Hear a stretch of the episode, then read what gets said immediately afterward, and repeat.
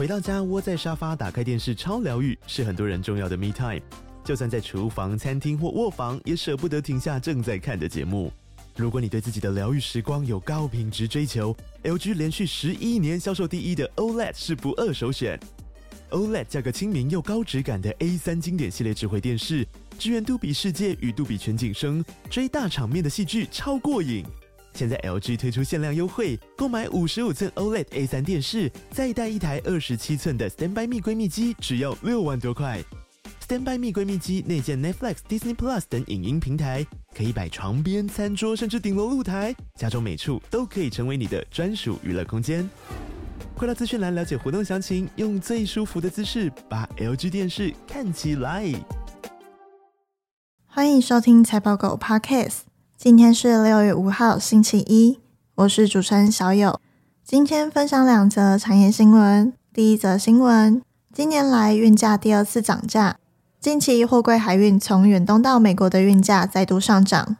地中海航运、达飞、长荣、阳明和万海等公司纷纷发出涨价通知。货柜运输是全球供应链中不可或缺的一环。运价上涨可能导致商品价格上升，进而影响消费成本。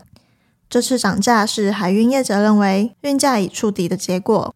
经过了长达十个月的下跌，甚至跌破成本线，造成业者亏损。未来随着国际海事组织对环保法规的日益严格，老旧船舶将被淘汰和拆解，这将减少一部分的运力。明年预计有大量新船下水。这将成为航运业者最艰难的一年。对于还未进场的海运业者来说，严义财董事长建议他们开始评估进场时机，并等待消费需求和供应链产能利用率的回升。这边的概念股有货柜行。第二则新闻：日本半导体设备销售额持续攀升。近期日本半导体制造设备的销售额持续攀升，并呈现增幅扩大的趋势。二零二三年四月，销售额突破三千亿日元，今年一到四月的销售额也创下历史新高，成为自一九八六年以来的第六高纪录。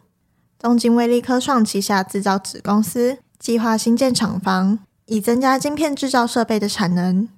日立先端科技计划在日本新建新厂房，以应对晶片制造设备需求的持续扩大。预计该厂房于二零二五年开始营运。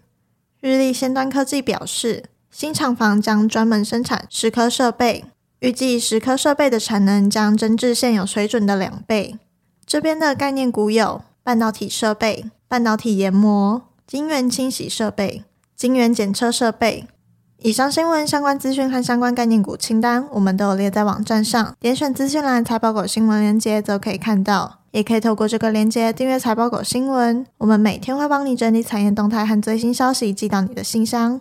今天的新闻就到这里，我们下次再见，拜拜。